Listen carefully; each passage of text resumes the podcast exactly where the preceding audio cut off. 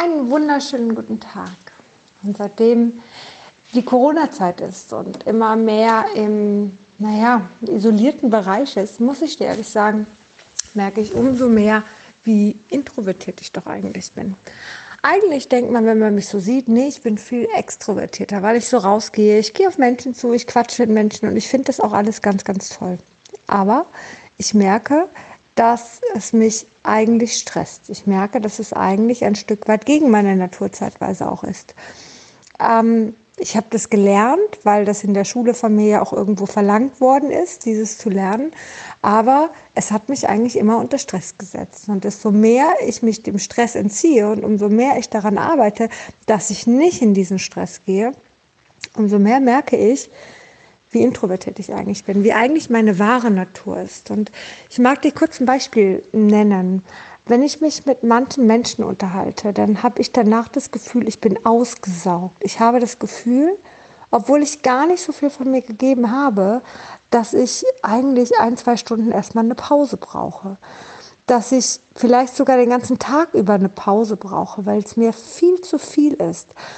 Ähm, Dabei war das nichts Großartiges, dieses Gespräch. Aber ich merke es immer wieder aufs Neue, wie es mir zum Teil echt nicht gut geht danach. Und ja, das kann im persönlichen Rahmen sein, auch wenn ich irgendwo unterwegs war, mich mit irgendwem, weiß ich nicht, beim Friseur oder sonst wo unterhalten habe. Das kann aber auch genauso gut sein, wenn ich, ähm, wenn ich hingehe und äh, mich online per Zoom oder so unterhalte.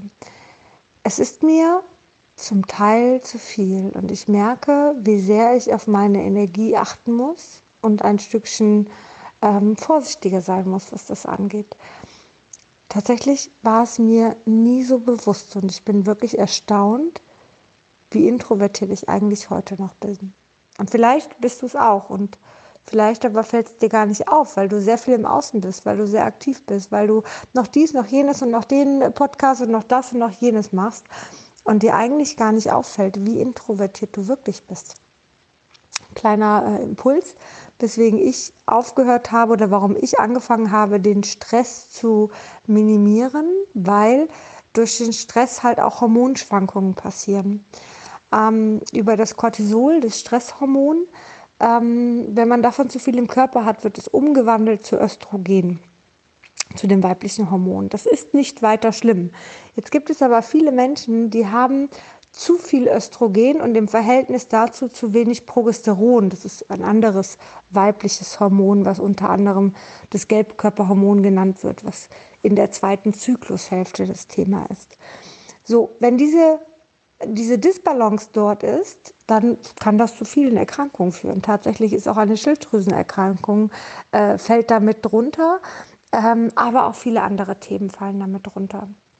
Und wenn man diese Balance wieder hinbekommen möchte zwischen Östrogen und ähm, Progesteron und man schon so vieles dafür tut, sich gesund ernährt und schaut, dass man Sachen zu sich nimmt, die auch dafür sorgen, dass äh, Hormone gebildet werden, wie zum Beispiel viele Fette. Ja, so eine fettarme Ernährung ist halt auch, geht halt auch in die Richtung, ähm, dass der Hormonhaushalt einfach äh, durcheinander kommt, weil zu wenig Hormone gebildet werden.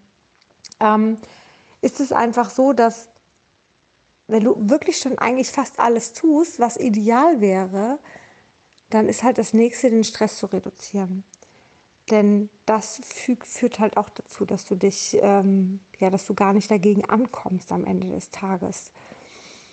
Das ist mein Hintergrund, warum ich immer mehr und immer mehr und immer mehr in die Entspannung gehe, immer mehr mich zurückziehe, tatsächlich auch. Ähm, vieles nicht mehr mache vielleicht und vielleicht sogar auch inzwischen mein Leben jeden Tag aufs Neue neu erlebe komplett neu erlebe.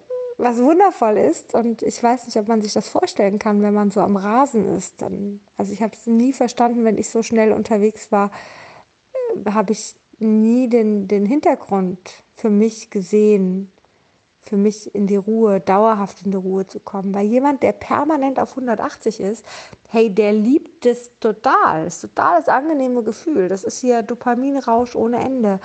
Und wenn du dem mal ganz kurz den Boden unter den Füßen wegziehst, dann denkt er, der ist krank. Ja, und kriegt es erstmal gar nicht hin. spannender Punkt, über den man mal nachdenken sollte. Ich denke, am Ende des Tages wird jeder erst dann den Schritt gehen, wenn man selber dafür bereit ist, wenn es so sein soll, wenn der Leidensdruck groß genug ist und man für sich das als Weg sich dazu entschieden hat. Ähm ich habe meinen Weg halt schon begonnen. Mir war es halt wichtig. Nun gut, ich wünsche dir einen zauberhaften Tag. Ich hoffe, du konntest ein bisschen was für dich mitnehmen. Wenn du Fragen hast zu dem Thema, auch gerne zu dem hormonellen Thema, dann lass es mich gerne wissen. Erzähle ich dir gerne. Und ja, würde jetzt einfach mal sagen, bis ganz bald.